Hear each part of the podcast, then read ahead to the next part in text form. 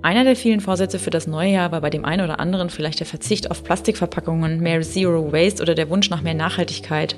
Genau dazu spreche ich in der heutigen Folge des Utopia Podcasts mit Milena Glimbowski, der Gründerin von Original Unverpackt aus Berlin. Der Utopia Podcast. Einfach nachhaltig leben. Hi, ich bin die Frenzi aus der Utopia Redaktion und heute geht es um die Themen Unverpackt, Zero Waste und Nachhaltigkeit. Ich unterhalte mich dazu mit Milena Glimbowski von Original Unverpackt aus Berlin. Auch darüber, wie sie überhaupt auf die Idee gekommen ist, ähm, ihren Laden zu eröffnen, was man als Anfänger und auch als Könner von Zero Waste und Nachhaltigkeit vielleicht trotzdem beachten kann und welche Tipps und Tricks es so gibt, um ein nachhaltigeres, plastikfreieres Leben zu führen. Bevor wir jetzt hier in die Folge einsteigen, kommt aber noch der Hinweis auf den Werbepartner der heutigen Folge.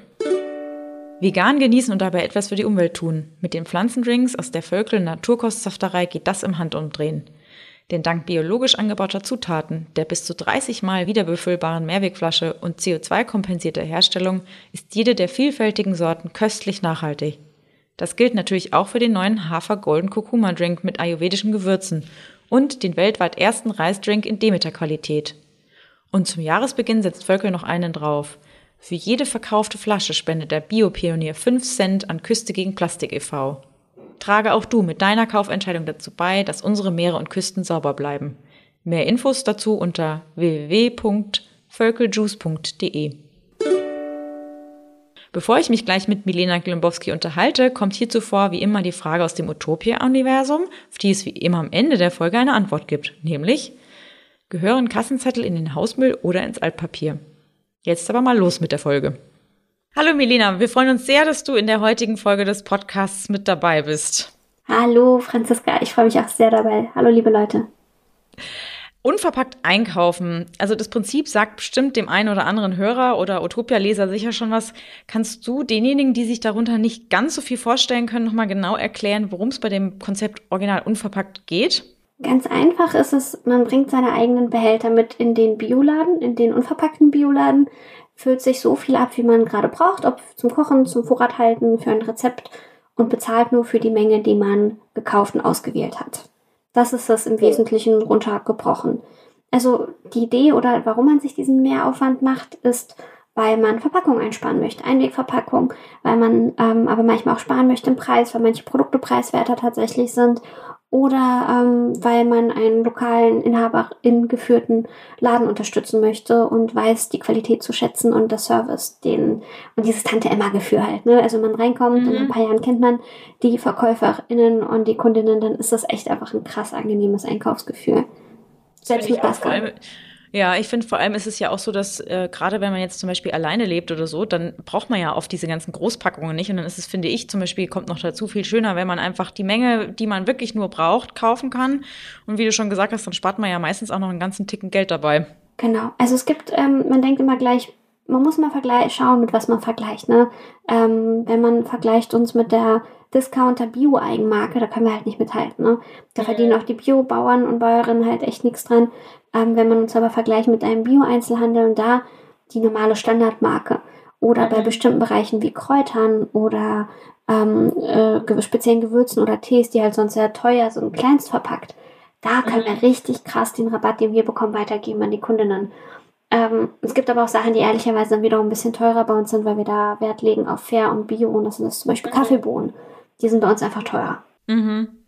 Jetzt ist es ja so, dass du den Original Unverpackt Laden mit einer Crowdfunding-Aktion damals finanziert hast und 2014 als ersten überhaupt deutschlandweit eröffnet hast. In Berlin war das damals, oder?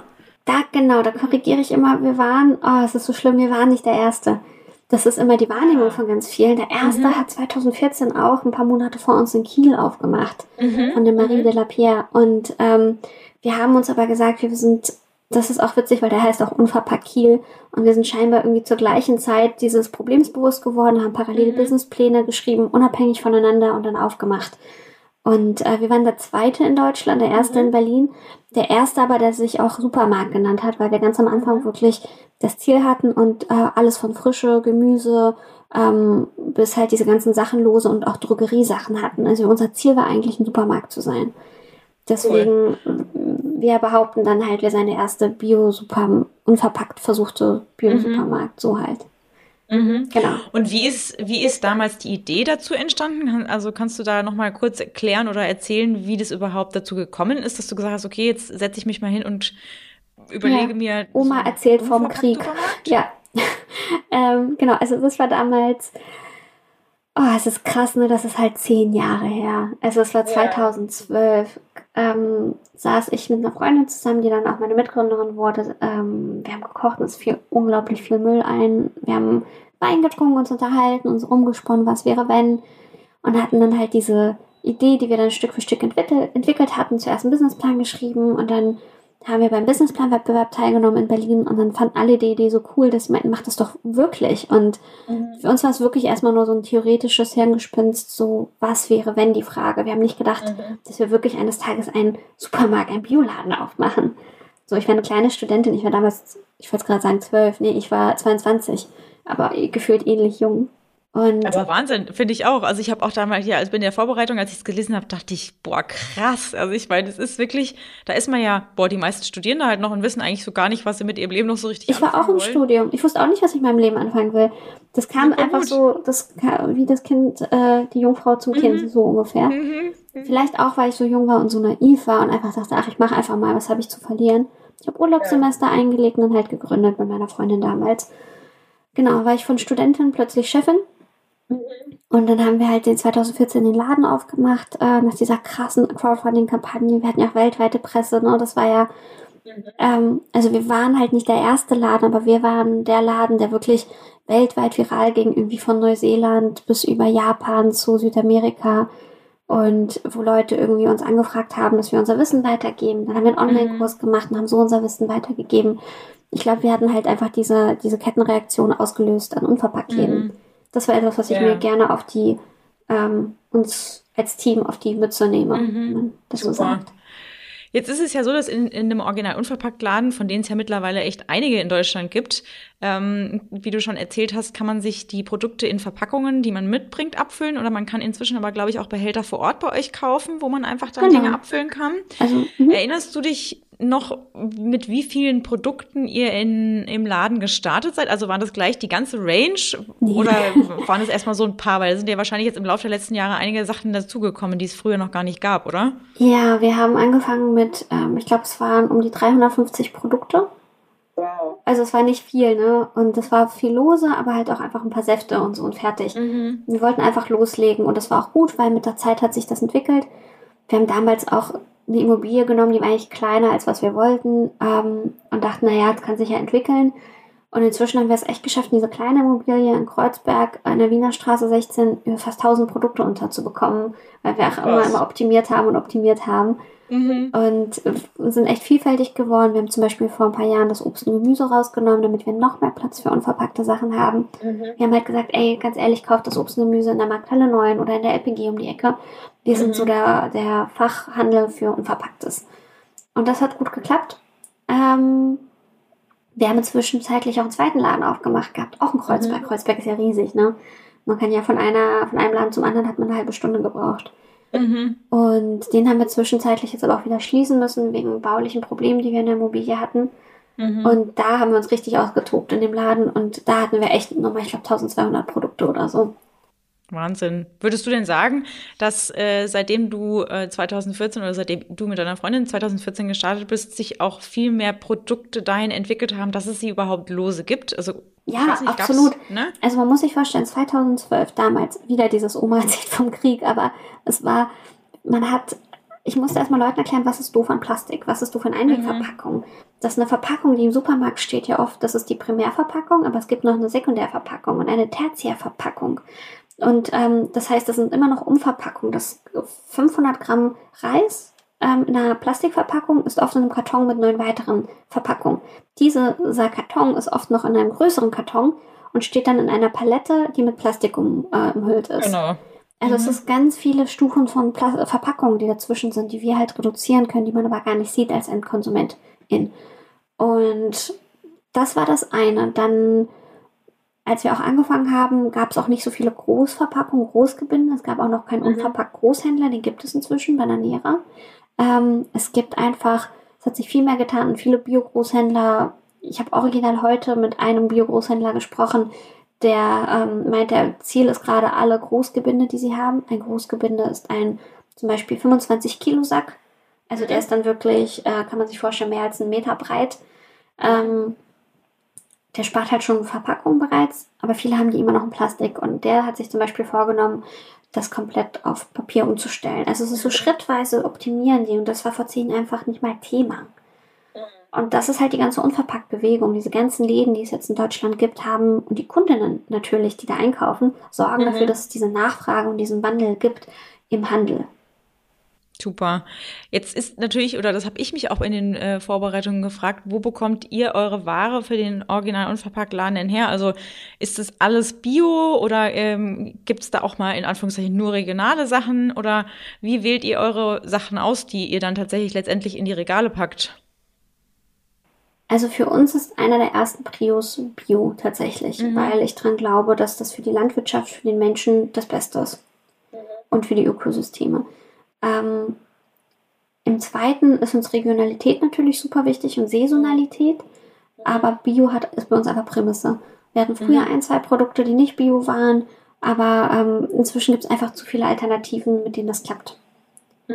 Ähm, dann das zu dem Punkt. Aber wo kriegen wir die Sachen her, ist eigentlich eine sehr, sehr gute Frage. Wir haben öfter schon den Fall gehabt, dass zum Beispiel ein Bio-Großhändler uns vor den Laden eine Palette hinstellt mhm. Mit diesen Großgebinden an Reis, Müsli, was auch immer. Und dann ist das zum Beispiel nochmal äh, eine Plastik-Stretchfolie drumherum. Ähm, wir haben früher mit den Großhändlern probiert, das mit Gurten zu lösen, anders, aber viele müssen leider noch diese Stretchfolie nehmen, weil sie einfach keine andere Lösung haben. Und sonst die Paletten oder die Rollis, auf denen die Lebensmittel drauf sind, bunt rumkullern würden im LKW und auseinanderfallen. Mhm. Da würde die Ware beschädigt werden, deswegen ist das ein Kompromiss, mit dem wir eingehen. Und dann steht das so vom Laden, dann kommen die KundInnen vorbei und schauen sich das ein und denken, oh mein Gott, das ist alles eine Lüge, es kommt ja doch alles Plastik einzeln mhm. verpackt bei uns an und wird hinten im Lager nur irgendwie umgestülpt.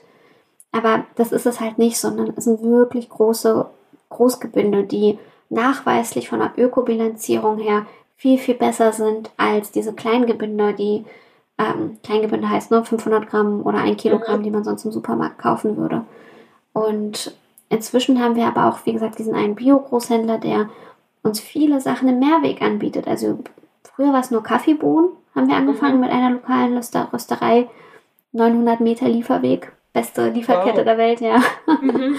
ähm, und inzwischen ist es aber so, wir können Bio, äh, Müsli und äh, bestimmte Nüsse und Gewürze in Mehrwegbehältern beziehen. Das ist voll krass. Das gab es vor ein paar Jahren einfach noch nicht. Und es sind dann auch wiederum Plastikbehälter, die aber sehr, sehr oft wiederverwendet werden, am Ende halt eine gute Ökobilanz haben. Und deswegen sind wir auch so ein bisschen weggekommen davon, uns von nur Zero Waste oder so zu nennen, weil das eigentlich gar nicht unsere Prio ist. Mhm. Unsere Prio, warum ich diesen Laden gegründet habe, ist, weil mir Nachhaltigkeit im Kern so wichtig ist, dass ich das über alles stelle. Dass mhm. das für mich so die Prämisse ist. Und deswegen sind wir vor allem ein wirklich von Grund auf nachhaltiger Bioladen, der wirklich alles in Frage stellt. Super. Kann ich mir, also ich äh, finde, das ist total ehrenswert und ist halt eine große Aufgabe, ne? weil man einfach viel kleinteiliger gucken muss, was kann man wo noch verändern. Und viele, ich glaube, vielen Leuten ist auch nicht bewusst, was da alles dahinter steckt.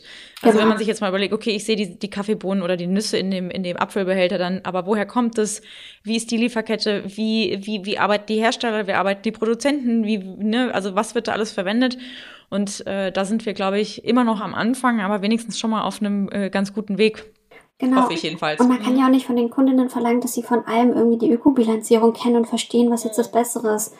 Weil da hat eine Privatperson einfach zu wenig Zeit, sich zu beschäftigen. Man hat halt irgendwie Arbeit, vielleicht noch Kinderbetreuung, vielleicht noch Pflege von Familienangehörigen. Da hat man nicht den Kopf für, ehrlicherweise. Allein, dass ihr diesen Podcast schon hört, ist schon großartig. Und deswegen ist es, finde ich, umso mehr unsere Verantwortung als Händler. Und das haben viele Inhaberinnen geführten Läden. Ähm, ich war gerade eben bei uns im Bioladen hier in Eberswalde im Globus mhm. und habe mit dem Geschäftsführer und Gründer gesprochen. Und bei dem ist es genauso. Das ist dieses, wenn eine Einzelperson dahinter steckt, die überprüft das, die steht im Prinzip mit ihrem Namen für das, was im Laden steht. Ja. Und so ist es bei mir ja auch. Genau. Und wir haben eine Verantwortung, das zu überprüfen, was wir verkaufen. Ich denke, das ist dann zum Beispiel, wenn man jetzt das Thema Greenwashing sich anschaut, ja auch nochmal in Anführungszeichen auch einfacher, einem Menschen zu vertrauen oder sein Vertrauen zu schenken, der tatsächlich mit seinem Namen als Einzelperson hinter einem Laden steht.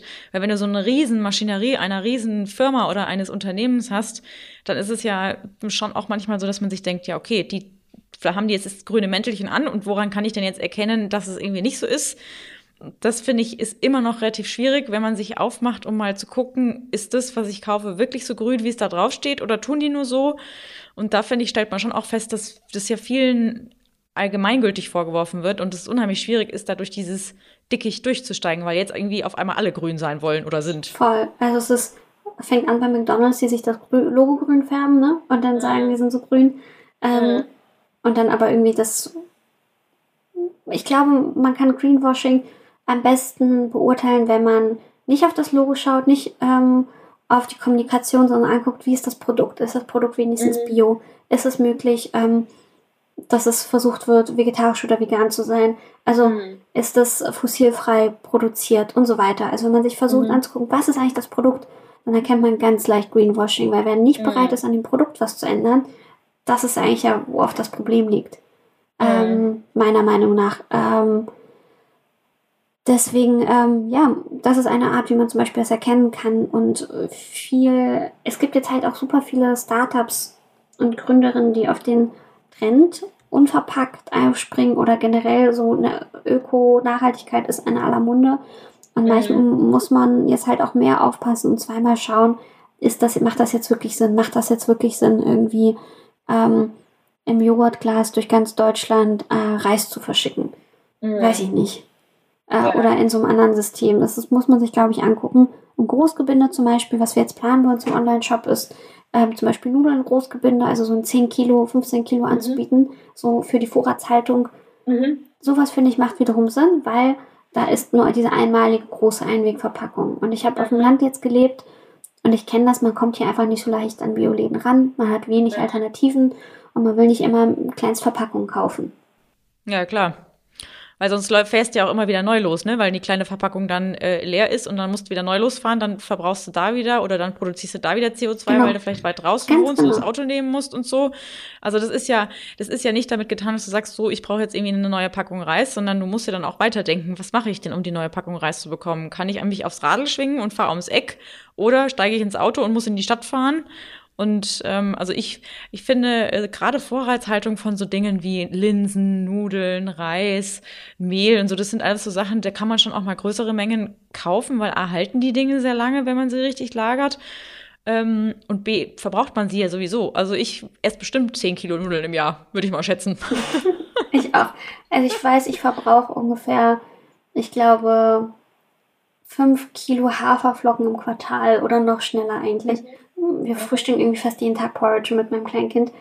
Und so, also es gibt so Dinge, finde ich auch, die kann man halt echt in Massen haben. Und gerade wenn man auf dem Land lebt oder in einer kleinen Stadt, lernt man halt schnell, dass man einfach versucht, einmal alle zwei Wochen einmal die Woche einzukaufen, damit man halt nicht jedes Mal los muss und kauft halt größere Mengen. So haben wir es halt gehandhabt. Und ähm, das haben jetzt, glaube ich, auch einige Städterinnen angefangen im Zuge von Corona, ähm, damit man halt eben nicht so oft in den Supermarkt muss. Genau. Und ja, also ich finde es tatsächlich praktisch und deswegen dachten wir, wir probieren das jetzt einfach mal aus. Super. Du hast ja 2017 dein Buch geschrieben, Ohne Wenn und Abfall, ähm, wie ich dem Entpa äh, Verpackungswahn entkam. Würdest du sagen, ähm, dass das Buch eher für ähm, Anfänger geeignet ist oder Anfängerinnen? Oder würdest du sagen, dass es einfach für alle gilt, die plastikfreier leben äh, und mehr Zero Waste in ihr Leben integrieren wollen? Ich glaube, das ist für tatsächlich für beide. Also es ist viel für Anfängerinnen, weil es viel erklärt und langsam anführt. Und mir es war wichtig, die Sachen wirklich leicht und verständlich aufzuschreiben. Also welche mhm. Plastik- oder Plastikalternativen sind jetzt gut oder schlecht und wie und warum. Weil ich selber einfach nicht verstanden habe und recherchiert habe und gemerkt habe, krass, es ist scheinbar echt schwer, sich einfach auszudrücken. Äh, mhm. mit, also mit einem kurzen Satz das auf den Punkt zu bringen. Und das habe ich in dem Buch versucht und gleichzeitig meine persönliche Gründerin-Geschichte ähm, niedergeschrieben von Original Unverpackt, die ja auch sehr achterbahnmäßig war, muss ich sagen. Wir hatten ja auch gute und schlechte Zeiten. Und mhm. deswegen ist es, glaube ich, ein Drittel des Buches wirklich so Gründerin-Geschichte. Ähm, und zwei Drittel sind so plastikfrei, umweltfreundlich leben. Wobei das Buch ist jetzt ja auch schon viereinhalb Jahre alt und ich glaube, mhm. ich hätte jetzt einige Sachen umgeschrieben, Es gab, ich glaube, es ist die fünfte oder sechste Auflage und da habe ich auch zum Teil schon Änderungen angemerkt, wie ich würde jetzt gar nicht mehr empfehlen, zum Beispiel Mascara selber zu machen, sondern zu sagen, kauft euch das einfach von einem guten Hersteller. Es gibt Sachen, da ist der ja. Aufwand zu groß. Das, da rechtfertigt es nicht. Oder auch Sonnencreme. Ähm, um die wirklich qualitativ, qualitätsmäßig gut zu machen, müsste man die eigentlich kaufen. Und gleichzeitig würde ich Leute aber auch ermutigen, viel mehr ermutigen heute, gar nicht so sehr auf die persönliche Ökobilanz sich so sehr zu fokussieren, sondern zu gucken, wo kann ich eigentlich, was kann ich für Dinge machen, die den größten Hebel haben, wie eine Bank zu wechseln. Ähm, mhm. Ähm, ich weiß, ihr habt auf utopia.de echt gute Listen ähm, mhm. für Alternativen, für ökologische, umweltfreundliche Alternativen. Da kann man ja zum mhm. Beispiel gucken, äh, Stromanbieter wechseln und so weiter. Mhm.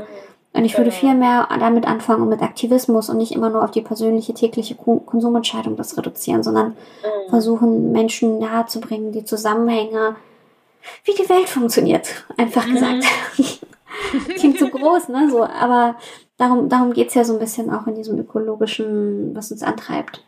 Ja, total. Also ich finde, man sollte immer vielleicht aus, also ne, es ist, finde ich, sowieso schwierig zu sagen, ich bin jetzt hardcore in die eine Richtung ähm, und Lachs in der anderen Richtung, sondern ich finde es irgendwie gut, wenn man sich A, sowieso von vornherein nicht so unter Druck setzt, alles 100% perfekt zu machen, bloß wenn man sich jetzt dafür entschieden hat zu sagen, okay, ich probiere das mit dem Zero Waste jetzt mal irgendwie aus und sich dann irgendwie äh, zu, zu, total irgendwie niederzumachen, wenn es mal nicht geklappt hat, sondern ich finde es halt, wie du schon gesagt hast, total wichtig und gut, wenn man auch so Hebel nimmt, die ja keiner, keinen großen Aufwand bedürfen, wie zum Beispiel den Stromanbieter wechseln oder irgendwie die Bank wechseln oder halt dann einfach sagen, okay, ich probiere mal irgendwie eine vegane Ernährung aus, aber ich muss jetzt nicht sklavisch die nächsten 15 Jahre vegan leben, sondern ich probiere es halt einfach mal eine Woche aus, macht vielleicht Spaß. Also, dass man das Ganze auch irgendwie so ein bisschen, auch wenn das jetzt blöd klingt, aber ne, so spielerisch betrachtet und angeht und einfach auch guckt, dass man vielleicht aus allen möglichen Bereichen irgendwas nimmt. Was würdest du sagen, sind deine drei Lieblingstipps, wenn es um, ja, sagen wir mal, mehr Zero Waste im Leben geht? Lass uns sagen, mehr Nachhaltigkeit. Ich will wirklich so ein bisschen weg von Zero Waste, weil es geht halt nicht einfach nur um wenig Müll. Es geht wirklich um das ganzheitlich zu betrachten, weil Müll ist nur einer der vielen Probleme, die wir haben.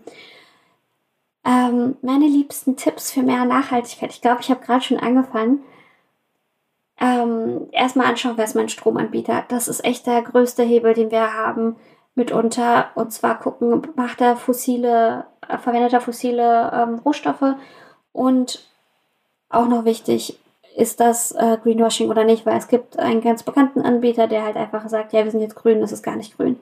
Das ist so, es ist halt nicht geschützt, die Begriffe, ne? Das muss man sich immer wieder klar machen. Nachhaltig und öko oder grün ist nicht geschützt. Ich glaube, das macht das Ganze auch so kompliziert für die Leute, die ja als Endverbraucher irgendwie einen guten Glaubens dann, äh, weiß ich, ein Bioprodukt kaufen, weil da eben Bio draufsteht oder ein Bio, also ein vermeintliches Bio-Bild erzeugt wird. Und am Ende ist es dann gar nicht Bio und dann fühlen die sich natürlich getäuscht und hintergangen. Und dann ist es halt so, dass sie das aber oftmals ja auf alle einfach umlegen und sagen, ja, man wird halt generell einfach hinters Licht geführt. Ne? Also ich kann, ich verstehe das total gut, weil am Ende sind ja auch du und ich sind ja auch EndkonsumentInnen. Und bloß weil wir vielleicht einen anderen Blick haben, weil wir einfach uns viel mehr damit beschäftigen, heißt es ja noch lange nicht, dass wir nicht auch auf die Nase fallen können. Ganz genau. Also passiert mhm. mir auch immer wieder. Äh, bestes Beispiel. Ähm, ich wohne jetzt, wie gesagt, in einer Kleinstadt und wenn ich ein bisschen mehr Auswahl haben will, gehe ich dann doch in den lokalen Supermarkt. Und äh, ich entdecke ja auch einfach gerne neue Sachen. Und da war eine Marmelade, die sah so gut aus. Das Glas war hübsch und die hatte so einen Korkverschluss. Und ich war so, uh, geil. Hab die gekauft und dann komme ich zu Hause an und dann checke ich es krass, die Marmelade ist nicht mal bio. Sie hat aber so eine krass auf ökig gemachte Verpackung. Und dieser Korkverschluss ist auf dem Schraubverschluss drauf. Das heißt, es ist schwerer zu trennen. Man kann es schlechter recyceln. Kork kann man, glaube ich, müsste ich nachgucken, theoretisch in den Biomüll tun, aber ich kann mir vorstellen, dass da ganz viel Plastikkleber äh, dran ist, das heißt eher Restmüll. Und ich habe mich krass verarscht gefühlt. Und das heißt, selbst mir passiert das, dass ich, ich passe ja auf, aber dann kaufe ich auch sowas. Ähm, du bist ja inzwischen auch Mama geworden. Würdest du sagen, dass seitdem du selbst auch ein Kind hast, sich der Blick auf das eigene Konsumverhalten ähm, und auch vielleicht auch auf Produkte, die man für Kinder unverpackt kaufen kann, nochmal geändert hat? Ja, schon. Das ist eine gute Frage. Ähm, ich, also mich überrascht es zum Teil, dass man in diesen Kinderabteilungen in Supermärkten oder in Drogerien kleinst abgepackte Mengen findet, die doppelt so hoch sind vom 100 Gramm Preis, wie wenn man das gleiche verpackte im anderen Teil des Supermarkts kauft. Das ist mhm. mir aufgefallen. die Sachen führen wir dann zum Teil auch bei uns im Laden unverpackt. Das sind halt dann zum Teil so Mini-Dinkel-Brezeln nochmal ein Tick günstiger. Ähm, es ist krass viel Unnötiges dabei. Also mein Sohn hat komplett auf Quetschis zum Beispiel verzichtet. Nicht, weil ich sie ihm vorenthalten habe. Ich habe sie ihm sogar ein, zwei Mal angeboten, aber das hat ihn nie gejuckt. Wir haben auch Breigläschen habe ich ihm gekauft, hat ihn auch nicht gejuckt. Er wollte richtiges Essen, dann als es soweit war, da wollte er mit den Händen greifen. Das war total spannend. Ich habe viel über meine Freundin Susanne Mira, mit der ich das Buch Einfach Familienleben geschrieben habe, von ihr gelernt und gemerkt, krass, wie viel da ist, was einem angedreht wird, was für eine Geldmacherei das ist. Und am Ende braucht das Kind so wenig. Also es braucht echt ein bisschen Kleidung, gute Trage und ähm, irgendwie halt normale Ernährung, sobald es halt von der keine Milch mehr trinkt. Mhm. Jetzt hast du gerade schon angesprochen, das ist, glaube ich, dein zweites Buch gewesen, ne? Äh, Einfach ja, genau. Familienleben. Das du hast du zusammen mit der Susanne Miro geschrieben. Da geht's ja eher so in Richtung Minimalismus und minimalistisches Leben mit der Familie. Ähm, würdest du sagen, dass wenn man jetzt zum Beispiel sagt, okay, ich nehme jetzt für dieses Jahr mal vor, dass ich versuche, so viel wie möglich im Umverpacktladen einzukaufen, dass das auch ein erster Schritt hin zu einem minimalistischeren Leben sein kann? Klar, auf jeden Fall, aber am Anfang ist es sogar das Gegenteil von minimalistisch behauptlich, weil man fängt an, erstmal die Rückleser zu sammeln und hier und da und auch das will ich selber machen, das probiere ich mal aus und hier irgendwie ähm, eine Stofftütchen und irgendwie ein Filter oder ein Trichter oder was auch immer. Es ist eigentlich, glaube ich, sogar fast das Gegenteil.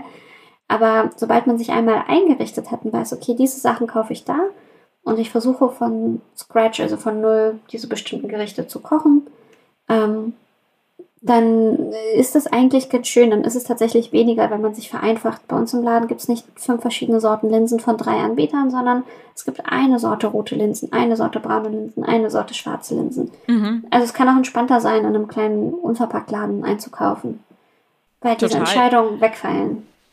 Weil was ich also immer total faszinierend finde, ich liebe ja, also ich meine, ich liebe nicht nur einkaufen, mhm. ähm, sondern ich liebe, also ich bin generell gerne in so, ähm, ich bin auch wahnsinnig gerne im Bauhaus, weil ich da stundenlang durch die Regale laufen kann, um mir anzugucken, was es alles gibt, was ich noch nie gesehen habe. Und das finde ich auch im Unverpacktladen total faszinierend, weil da stehe ich dann immer und denke, was ist denn das? Und dann liest man erstmal genau nach und dann entdeckt man, was für eine Vielfalt es gibt. Ne? Und wie du schon sagst, da reicht ja eine, also ich meine, es ist ja schon super, wenn du schwarze, braune und äh, rote Linsen im Angebot hast. Also da braucht man natürlich jetzt nicht fünf verschiedene Sorten rote Linsen von verschiedenen Anbietern. Aber ich finde es so toll, weil man entdeckt ja auch immer wieder neue Sachen. Ich habe jetzt vor kurzem ähm, hat meine Mama ein, kam sie mit einem Gläschen um die Ecke Zahnputzpulver mit Orangengeschmack. Mama, also da kann ich mich, wenn ich, ich, wenn ich morgens aufstehe in der Früh, freue ich mich immer schon aufs Zähneputzen mit diesem Zahnputzpulver, weil das einfach vom, das schmeckt so gut nach Orange und es riecht halt so lecker. Da, also, ne, kannte ich vorher auch nicht. Ich finde, logischerweise, ich habe irgendwie so Zahnputztabletten mit Minzgeschmack und so. Ja, stehe ich jetzt nicht so drauf, aber ich benutze halt. Aber da freue ich mich richtig drauf. Ich finde es so cool, was man überall auch entdecken kann. Oder ich habe zum Beispiel in Frankreich bei äh, einem Original oder bei einem Unverpacktladen mal eingekauft. Die haben halt noch mal ganz andere Sachen Sachen. Und es ist einfach so spannend, was man auch ja entdecken kann. Ne? Also bin ich immer wieder fasziniert. Das macht total Spaß, das stimmt. Und es gibt ja auch immer wieder neue Herstellerinnen, die sich neu, äh, die sich den alten Problemen äh, widmen und manchmal neue Lösungen entwickeln. Das ist, das macht Spaß. Es macht Spaß, diese Produkte im Einzelhandel aufzunehmen, aber auch als Konsumentin. Ne? Ich freue mich auch immer, wenn ich so Tester bekomme und so. Das ist tatsächlich ein guter Nebenaspekt von diesem Job, den man so hat. Genau. Jetzt ist es ja so, dass du nicht nur den unverpackt Laden hast, sondern ihr habt auch einen angeschlossenen Online-Shop ähm, und ihr gebt auch Kurse. Was kann man äh, denn in euren Kursen lernen? Das sind auch Online-Kurse, die man bei euch buchen und dann ähm, sich anschauen kann, gell? Genau, das war, hatte ich glaube ich am Anfang ein bisschen erwähnt. Wir haben so viele Rückfragen gehalten aus Deutschland, aber auch aus aller Welt. So wie mache ich einen Unverpacktladen auf, dass wir einen Kurs gegründet haben online ähm, oder erschaffen haben, der heißt, wie gründe ich einen Unverpacktladen, den gibt es auf Deutsch und auf Englisch. Und inzwischen haben wir noch einen zweiten Kurs, ähm, der heißt, wie führe ich einen Unverpacktladen, der geht mehr in die Tiefe, in die Prozesse für die Menschen, die bereits ähm, einen Laden haben. Und wir haben noch eine Art kleine Ladenführung, die man für 10 oder 20 Euro online machen kann. Im Zuge von Corona konnten wir natürlich nicht mehr so viele Gruppen rumführen, gar keine, um genau zu sein. Wir hatten mhm. super viele, also Studierende, Kindergärten, Schulen, die halt immer vorbeigekommen sind, weil das so ein schönes Ausflugsziel ist, ne? Vielleicht ja, kennst klar. du das auch so mit irgendwie Freunden, Familien, kann man halt irgendwie dahin und was erleben, was zeigen, ausprobieren. Und ähm, Du hast ja auch vorhin erwähnt, dass deine Familie auch ganz interessiert ist und so. Wie hat die das denn erlebt? Magst du das kurz erzählen? Das fand ich so spannend. Ähm, du meinst, äh, wie meine Familie den Unverpacktladen empf äh, empfunden hat. Also ich weiß noch, als der neu bei uns in der Stadt war, war das, ähm, haben alle gesagt, boah, krass, da müssen wir unbedingt mal vorbeigehen. Und äh, mein Papa äh, geht immer äh, inzwischen immer hin und füllt das Waschmittel in den, der ist uralt, der Behälter, ne? Also den haben wir irgendwann mal ganz. Der Behälter, nicht der Papa. Äh, genau, der Papa ist nicht uralt, der Behälter ist uralt inzwischen. Und äh, den haben wir halt irgendwie aufgehoben und dann haben wir mitbekommen, dass dieser Unverpacktladen tatsächlich aufgemacht hat. Und dann hat mein Papa gesagt, boah, da muss ich irgendwie unbedingt mal vorbeigehen, mal gucken, ob die das Waschmittel auch haben. Und dann ist er da vorbei und kam hochbegeistert wieder, weil A ist es natürlich so, hat er gleich auch gesagt, es ist doch total cool. Man spart ja eine ganze Verpackung. Also das ist, glaube ich, also es ist halt so ein, so ein Kanisterding. Ähm, und er hat gesagt, das ist natürlich, natürlich auch so, dass man ein bisschen Geld spart, ähm, aber ihm ging es jetzt weniger um das Geld, sondern vielmehr darum, dass man eben eine ganze Verpackung spart, weil wenn du achtsam mit der Verpackung umgehst, ähm, dann kannst du die ja einfach so lange verwenden, keine Ahnung, wahrscheinlich wird die uns alle noch überleben, nehme ich mal schwer an. Und was uns halt immer total Spaß macht, ist, wie ich eben gerade schon gesagt habe, ne, so diese ganzen neuen Dinge da zu entdecken und ähm, bei uns ist es jetzt total eingebürgert, dass man halt in den Unverpacktladen geht. Nicht nur für das Waschmittel, sondern auch zum Beispiel für dieses Orangenzahnputzpulver. Ähm, ich glaube, also da habe ich noch gedacht, oh, ich würde jetzt mal gerne gucken, ob es zum Beispiel für den Sommer auch Zitrone gibt. Ja gut, das ist jetzt schon wieder so ein Ding, wo ich mir denke, okay, Franziska, das muss jetzt auch nicht unbedingt sein, aber ich finde, also für mich hat es auf jeden Fall so angetriggert, dass ich gedacht habe, jetzt muss ich doch mal schauen, ob die noch irgendwelche neuen Sorten haben und das werde ich jetzt dann demnächst machen, wenn ich mal wieder zu Hause bin. Cool. Äh, Dentabs hat zum Beispiel welche mit Erdbeergeschmack, die sind besonders cool für Kinder. Äh, ich habe die auch ah. mal ausprobiert, ich finde die auch geil. Das sind halt dann Zahnputztabletten. Mhm. Ähm, aber ja, die finde ich auch super. Cool, ja, das ist ein sehr guter Tipp, den werde ich direkt äh, weiterleiten. Dann kann mein äh, kleiner Neffe vielleicht mit noch mehr Begeisterung die Zähne putzen. Sehr schön. Wenn du jetzt, sagen wir mal, wenn du zurückblickst, ne, also du hast ja vorhin schon gesagt, dass das auch teilweise eine ganz schöne Achterbahnfahrt war mit äh, Original und verpackt. Würdest du das heute trotzdem wieder genauso machen oder würdest du vielleicht ein paar Dinge auch anders machen? Ah, ich würde ein paar Dinge anders machen. Also ich würde es auf jeden Fall machen. Aber ich würde, mhm. ich habe viel gelernt zum Thema Controlling und wie sehr man auf die Zahlen achten muss. Mhm. Ähm, ich habe auch dieses Jahr versucht, mich eigentlich ein bisschen aus dem Operativen rauszuziehen, hatte ähm, da die Strukturen verändert innerhalb und dann aber auch gemerkt, auch wenn ich mich rausziehe, muss ich bis zu einem gewissen Punkt ja ähm, trotzdem irgendwo noch die ich habe es nicht klar gemacht. Also ich habe ich hab mhm. das nicht gut gemacht. Ich hätte das anders machen sollen und anders führen. Und das war auch ein Fehler. Also ich habe immer wieder Fehler gemacht, manche auch doppelt, was nicht cool ist, wenn man nicht draus lernt. Ähm, ich hätte eine andere Immobilienwahl im zweiten Laden gemacht. Ich hätte viel mehr auf andere Leute hören müssen und viel öfter selber nach Hilfe fragen. Das, äh, und auch gerne noch mal eine zweite Meinung zu einem Thema einholen, ähm, weil dann mir der ein oder andere Fehler auch nochmal erspart geblieben wäre. Mhm. Aber ich finde, da gilt ja schon dann auch tatsächlich so dieses Sprichwort, ähm, beim zweiten Mal macht man es besser. Ne? Also das ist ja, man macht ja einfach Fehler, ist, glaube ich, ganz menschlich, dass man Fehler macht, um daraus zu lernen. Und ich finde es irgendwie gar nicht so schlimm, weil rückblickend bist du ja jetzt auf jeden Fall eine ganze Ecke schlauer und wenn du dann die nächsten Dinge angehst, machst du die Fehler vom ersten Mal halt einfach nicht mehr. Das stimmt, aber es hat mich auch so ein bisschen wieder auf, ähm, auf den Hosenboden gesetzt, was den zweiten Anladen angeht, weil so schnell weiß ich nicht, ob ich wieder einen zweiten Laden eröffne weil der erste läuft gut. Ähm, und es gibt jetzt viele Unverpacktläden auch in Berlin. Vielleicht muss ich es auch nicht machen, vielleicht machen es andere. Und ähm, das ist halt echt schade, weil es echt ein schöner Laden war äh, bei uns da in der Großbärenstraße.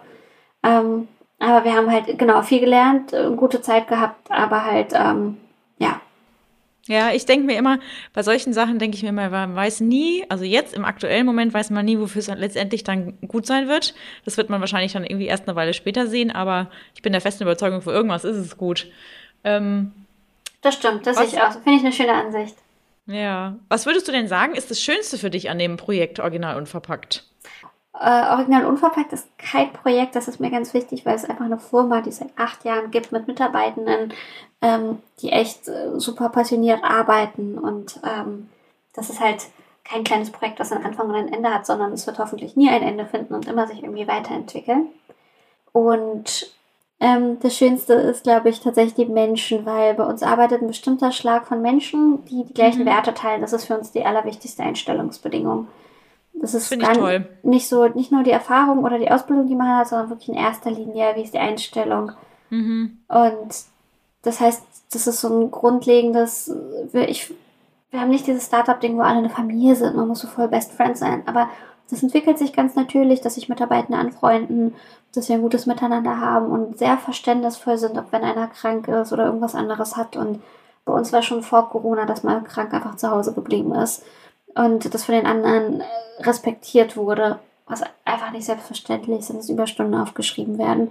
Also wir leben Nachhaltigkeit nicht nur im, im Laden, in den Produkten, sondern im Miteinander. Das war mir sehr, sehr, sehr wichtig. Und ähm, das ist eigentlich das Schönste, dass wir so freundlich und nachhaltig miteinander umgehen. Ja, finde ich. Also ich finde, das ist sowieso das Allerwichtigste, wenn man eine gemeinsame Basis hat, ist der Hintergrund im Prinzip wurscht. Ne? Also egal woher man kommt und egal was man vorher gemacht hat, wenn man äh, irgendwie auf eine Basis sich stellt und gemeinsam in eine Richtung geht, dann kann das eigentlich nur gut gehen. Jetzt hätte ich noch eine letzte Frage. Ähm, woran arbeitest du aktuell? Also gibt es irgendwelche neuen Dinge, die, an denen du sozusagen im, im Hinterzimmer arbeitest, die du neben Original Unverpackt und Kind und Familie auch noch wuppst? Also gerade ist es bei mir tatsächlich ein Überleben. Gerade wird mein Kind eingewöhnt in der Kita, was ich vormittags mache und nachmittags ein paar Stunden arbeiten. Ähm, aber wir haben tatsächlich mit unserer Eigenmarke, ähm, wo wir unsere eigenen Produkte wie Natron oder die Sets oder ähm, faire Kosmetik, Drogerieartikel und Öle ähm, vertreiben, eine Naturkosmetikmarke gegründet, die heißt Fabel. Die kommt bald final auf den Markt. Das ist das erste Produkt, das ist der Fabelstift. Das ist ein Stift, mit dem man sich Lippen, äh, Lid und Wangen schminken kann, zum Beispiel. Also im Prinzip alles in allen möglichen Farben, noch als Highlighter. Da sind wir gerade dran. Das macht gerade richtig Spaß, weil es ist Make-up und das ist einfach gerade so Leidenschaft pur. Da kann man sich gerade so ein bisschen austoben und auch kreativ. Das macht gerade richtig, richtig Spaß. Ähm, das ist eine eigenständige Firma, mit der wir das machen, äh, mit einer Mitarbeiterin zusammen, die inzwischen auch Geschäftsführerin ist und ganz toll und es macht Spaß, mit ihr zusammenzuarbeiten. Also das ist so ein kleines Side-Projekt, was gerade genau mir ganz viel Freude bereitet. Super. Ich habe, glaube ich, auf deiner Facebook-Seite auch gesehen, dass jemand auch schon gefragt hatte, was es für Inhaltsstoffe ähm, in dem Stift drin sind. Und dann hast du ganz toll geantwortet und hast alles minutiös aufgezählt. Da war ich ganz, also war ich total fasziniert und auch echt beeindruckt, weil da, glaube ich, da sind ja nur natürliche Sachen drin. Genau, und da war irgendwie, also was mir vor allem aufgefallen ist, da stand überhaupt kein, also kein Begriff, mit dem ich nichts anfangen konnte, ne? weil oft hat man ja auf den Inhaltsstoffen Doppelpunkt und dann liest du da irgendwelche Begriffe, wo, wo, du das Gefühl hast, wenn ich das jetzt laut aussprechen müsste, dann hätte ich einen Knoten in der Zunge. Und das fand ich jetzt, also das hat mir echt gut gefallen, dass ich mir gedacht habe, also wenn der draußen ist, den muss ich mir auch mal angucken. Cool, also das von dir, von Utopia zu hören, ist wirklich voll die Ritter, der Ritterschlag überhaupt. Mhm. Wir sind ja, gespannt, ja. Ja, also wir haben vor allem Öle und Wachse da und wir haben, müssen natürlich mineralische Farbstoffe nutzen. Das sind Mika-Farben, die ähm, wir aber versuchen vor allem fair zu beziehen. Das ist dann zum Beispiel ein kritischer Punkt, worauf wir versuchen zu achten. Ähm, genau, und ja, es sind halt Öle und Wachse, kennt man halt, ne? Und die zusammengemischt mit ein bisschen Farbe gibt halt einen Stift, mit dem man halt sich einfach schminken kann. Und das ist auch ein Stift, den mein Sohn halt nutzt. Ne? Oder sie steht neben mir morgens, sieht, wie ich mich schminke und er sagt auch, auch malen, malen und dann malt er sich halt ins Gesicht und ich habe da einfach vollstes Verständnis dafür und äh, weiß, das kommt nur gute Stoffe auf seine Haut. Das war so der Anspruch, dass mein Sohn sich das ins Gesicht schmieren kann. Super cool. Also ich bin auf jeden Fall gespannt und werde mir das dann auch mal anschauen. Cool, das freut mich. Vielen Dank, dass du bei uns dabei warst heute und ähm, vor allem, also ich sage das, glaube ich, ich wiederhole mich da fast in, in äh, jedem Interview, was ich hatte. Ich lerne einfach in jeder Folge, wenn ich mich mit Leuten unterhalte, einfach so unglaublich viel und ähm, freue mich tatsächlich jetzt schon, dass äh, ich das nächste Mal in den Original Unverpackt Laden gehen kann, um dann mal zu gucken, was es Neues gibt. Oh, schön. Ich habe gerade Spaß gemacht. Es hat Spaß gemacht zu erklären. Vielen Dank für die tollen Fragen. Vielen Dank fürs Zuhören. Und genau, hoffentlich sieht man sich dann mal im Laden. Ja, gerne. Bis dann. Tschüss. Tschüss. Das war's also für heute. Bevor wir zum Ende kommen, gibt's hier aber noch wie immer die Antwort auf die Frage der Woche aus dem Utopia-Universum, nämlich gehören Kassenzettel in den Hausmüll oder ins Altpapier? Gut, im ersten Augenblick denkt ihr jetzt wahrscheinlich, ah ja, logisch, die Kassenzettel gehören ins Altpapier, ist doch schließlich Papier. Ja, ganz so einfach ist es leider nicht. Weil dank der Kassenbonpflicht bekommen wir täglich und überall Kassenbons und Co. meist aus Thermopapier. In vielen Fällen bestehen die Kassenbons häufig eben aus diesem Thermopapier und damit wurde relativ lange recht sorglos umgegangen. Denn es ist eigentlich so, dass dabei in vielen Thermopapieren die gefährliche Substanz Bisphenol A steckt, die durch das Umweltbundesamt als besonders besorgniserregender Stoff eingeordnet worden war. Jetzt ist das Gute, dass seit Januar 2020 keine Thermopapiere äh, mehr verwendet werden dürfen oder beziehungsweise keine Thermopapiere mehr Bisphenol A enthalten dürfen, also angeblich. Trotzdem ist das mit der Entsorgung nicht so einfach, denn die Regelung hat wie immer eine Einschränkung. Es ist so, dass ähm, nur Thermopapiere, die 0,02 Gewichtsprozent oder mehr BPA enthalten, innerhalb der EU nicht mehr in den Verkehr gebracht, also auch nicht weiterverkauft werden dürfen, laut Umweltbundesamt. Es mag also Kassenbons und Thermopapiere geben, die erlaubt sind und die dennoch BPA enthalten. Außerdem gilt die Regelung nur für Thermopapiere ab 01.01.2020, sprich älteres Thermopapier. Ähm, da kann es halt sein, dass sie nach wie vor Bisphenol A enthalten und bis die alten Thermopapiere aufgebraucht sind. Gut, jetzt haben wir 2022, aber wer weiß, wenn man auf Vorrat einkauft, kann sein. Gut. Und drittens kommt dann auch noch dazu, dass das Verbot von Bisphenol A in Kassenbons keineswegs bedeutet, dass die neuen Papiere automatisch unproblematischer sind. Laut Europäischer Chemikalienagentur ICHA steigen viele Anbieter schon länger oder sind schon länger umgestiegen auf den Ersatzstoff Bisphenol S, kurz BPS. Dieses hat eine ebenso hormonähnliche Wirkung und selbst das Bayerische Landesamt für Gesundheit und Lebensmittelsicherheit, das LGL, schreibt, die Bisphenole A, F und S zeigen hormonähnliche Wirkungen. Nur verboten hat man es halt bislang noch nicht. Also A ist jetzt verboten, aber halt S noch nicht. Gut. Das Umweltbundesamt empfiehlt aus so Vorsorgegründen einfach alle Thermopapiere mit dem Restmüll zu entsorgen, da weiterhin phenolhaltige Farbentwickler verwendet werden und der Verbraucher phenolhaltige nicht von phenolfreien Thermopapieren unterscheiden kann. Kurzum, die Antwort lautet also nein, weiße Kassenzettel und Co. aus Thermopapier gehören auch künftig nicht ins Altpapier, sondern sollten über den Hausmüll entsorgt werden. Anders sieht es bei den blauen Kassenbons aus. Die kennt ihr bestimmt, gibt es irgendwie bei Alnatura und ich glaube auch Edeka hat die inzwischen. Die blauen Zettel haben zwei entscheidende Vorteile gegenüber den herkömmlichen Bons. Sie enthalten nämlich keine chemischen Farbentwickler. Dadurch sind sie weniger problematisch für die Umwelt und für die Gesundheit. Und die können außerdem anders entsorgt werden als gewöhnliche Kassenzettel. In den blauen Kassenbons steckt keines der Bisphenole. Stattdessen erscheint die Schrift durch physikalische Reaktionen. Und es geht so. Das Papier besteht aus mehreren Schichten. Beim Druck wird die oberste durch Hitzeeinwirkung transparent und dadurch kommt die darunterliegende dunkle Schicht zum Vorschein und die Buchstaben werden sichtbar. Die blauen Bons dürfen außerdem ins Altpapier, denn sie können wieder recycelt werden. Das war's nun für heute mit der Folge. Bevor ihr abschaltet, hier noch die Bitte, abonniert doch gerne unseren Podcast in eurer Podcast-App und gebt uns gerne auch eine gute Bewertung. Wenn ihr Anregungen, Themen, Ideen oder auch Kritik habt, die ihr loswerden möchtet, schreibt uns gerne eine Mail an podcast.utopia.de. Wir lesen eure Mails immer alle, auch wenn nicht jeder sofort eine Antwort bekommt. Aber wir freuen uns immer, von euch zu hören. Nächste Woche geht es hier darum, wie ihr digital nachhaltiger leben könnt, ohne dabei durchzudrehen oder die Umwelt zu vernichten. Kati und Kathi von Utopia.de geben euch einige Tipps und Anregungen, was ihr beachten könnt und wie digital nachhaltiger Leben stressfrei funktionieren kann. Macht's gut und bis nächste Woche. Der Utopia Podcast. Einfach nachhaltig leben.